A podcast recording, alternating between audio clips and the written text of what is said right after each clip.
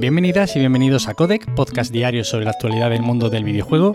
Yo soy Nacho Cerrato y la idea aquí es comentar brevemente lo que se cuece a diario en la industria del videojuego en capítulos muy cortitos. Así que si quieres estar al tanto y tienes poco tiempo, te invito a que te quedes por aquí. Y hoy tenemos que seguir hablando, lamentablemente, porque la verdad es que no es un tema que apetezca tratar y menos a diario, sobre Bobby Kotick y Activision Blizzard, y es que varios grupos de accionistas piden la dimisión de Bobby Kotick tras las últimas revelaciones publicadas.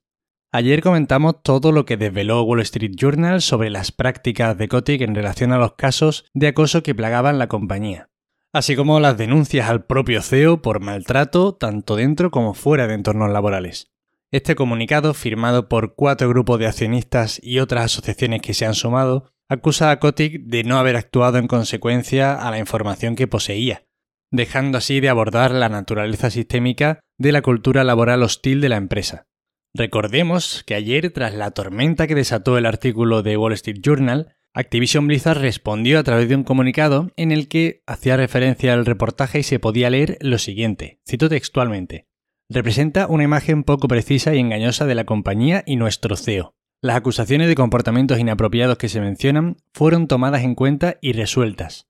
El Wall Street Journal ignora los importantes cambios que hemos aplicado para crear el lugar de trabajo más inclusivo y acogedor de la industria. O sea, ¿pero qué me estás contando, tío? Y falla al reflejar el... Evidentemente, el y que me estás contando, tío, no forma parte de este comunicado. Sigo. Y falla al reflejar el esfuerzo de cientos de empleados que se esfuerzan cada día por alcanzar sus valores y los nuestros. O sea, es alucinante la huida hacia adelante que están haciendo desde esta empresa. Yo no sé si recordáis que cuando en verano saltó la primera noticia de que el Departamento de Empleo de California estaba investigando a la compañía por todo lo que luego hemos ido conociendo más en detalle, la primera respuesta corporativa fue de Frances Towson, una ejecutiva de Blizzard, negando que esa imagen de la empresa fuera cierta, que era ridícula y formaba parte de una Activision Blizzard del pasado, pues resulta que era Bobby Kotick el que la escribió. O sea, es de locos. Este tío cogió y escribió en nombre de Frances Towson esa respuesta en la que se veía claramente una Activision muy a la defensiva. O sea, de verdad, es alucinante. Y es que tiene la desfachatez de seguir por este camino cuando, tras hacerse pública la demanda, en ese momento en el que Activision Blizzard dijo, bueno, vamos a ser la compañía, la mejor compañía del mundo. Que todo el mundo denuncie, que ahora de verdad que sí, el Departamento de Recursos Humanos no va a hacer la vista gorda, ni yo, ni nadie, que todo el mundo denuncie los comportamientos inapropiados dentro de la empresa. Desde ese momento, desde verano, se han reportado más de 500 denuncias por acoso. Más de 500 denuncias. O sea, ¿qué es esto? En fin, ya acabo por ahí con, este tema porque de verdad es que te pone negro, es, es, una cosa alucinante. Yo es que tampoco queda mucho más que decir. Ya sabéis, seguiremos informando conforme lleguen nuevas informaciones. Esto pinta de pena y bueno, esperemos que se acabe lo más pronto posible y que no sufran más personas por el camino. Ya conocemos la lista de nominados para The Game Awards 2021 y los elegidos este año son los siguientes. Deathloop, It Takes Two, Metroid Dread, Psychonaut 2, Ratchet Clank, una dimensión aparte, y Resident Evil Village.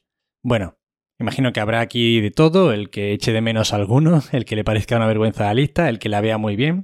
Simplemente por recordar y por aclarar, estas nominaciones vienen de votaciones en las que participan más de 100 medios especializados que proponen 5 juegos para cada una de las categorías que conforman estos premios sin orden, es decir, pues mira, para el mejor juego del año yo propongo estos cinco juegos. Y a partir de ahí, pues simplemente los que hayan sido más veces votados son los que copan estas nominaciones. A partir de aquí, el público puede participar en la votación con un peso del 10%. El 90% ya está decidido por el jurado. Es decir, el público puede dar un último empujoncito.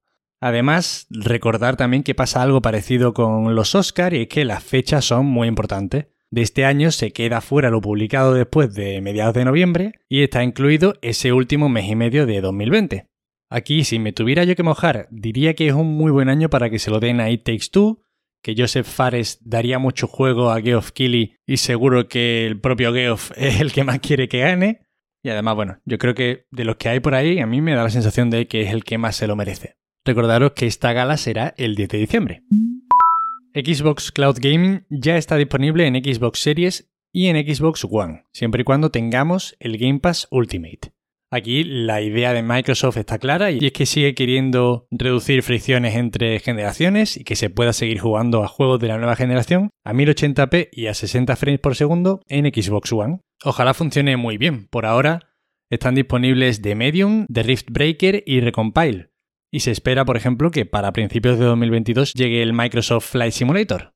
Por ahora, según comentan los insiders, está funcionando relativamente bien. Así que bueno, el que quiera probarlo, que le empiece a dar caña ya. Creo que de hecho algunos juegos tienen incluso modo a 120 FPS. Cualquier caso, bueno, ojalá que este tipo de cosas empiecen a funcionar verdaderamente bien. Y para acabar hoy, Call of Duty Vanguard es el peor lanzamiento de la saga en España de los últimos 10 años. Comentábamos hace poco que algo sucede con esta franquicia que parece que ya se está desgastando un poquito más de la cuenta y resulta que esta sensación general de falta de interés de la que hablaba puede que sea más que una sensación. Y es que recordamos además que en Reino Unido durante la semana de lanzamiento tuvo las peores cifras en los últimos 14 años. Que por poner contexto, 14 años son todos los Call of Duty desde que salió el Modern Warfare. O sea, la historia reciente del Call of Duty y por lo que se convirtió en franquicia de éxito, ¿no? A partir de los primeros Modern Warfare, Black Ops y todos estos, hace 14 años que no tiene un lanzamiento tan malo. Indudablemente, parece que aquí hay claras señales de desgaste. Veremos a ver si el año que viene remontan con el lanzamiento de Modern Warfare 2, pero está claro que hay que darle un par de vueltas al asunto. Al fin y al cabo, sacar un juego anual es que inevitablemente empuja al consumidor a desecharlo muy rápido e incluso a las propias desarrolladoras a no invertir tanto interés en ello porque evidentemente tienen que ser olvidados de un año para otro para que siga vendiendo la saga. Y bueno, esto sería todo por hoy. Espero que os hayan resultado entretenidas las noticias ya sabéis, para cualquier queja, sugerencia o comentario me tenéis en arroba Nacho Cerrato en Twitter. Muchísimas gracias de corazón por estar ahí al otro lado escuchándome, de verdad os lo agradezco muchísimo. Y nos vemos como siempre mañana. Hasta luego.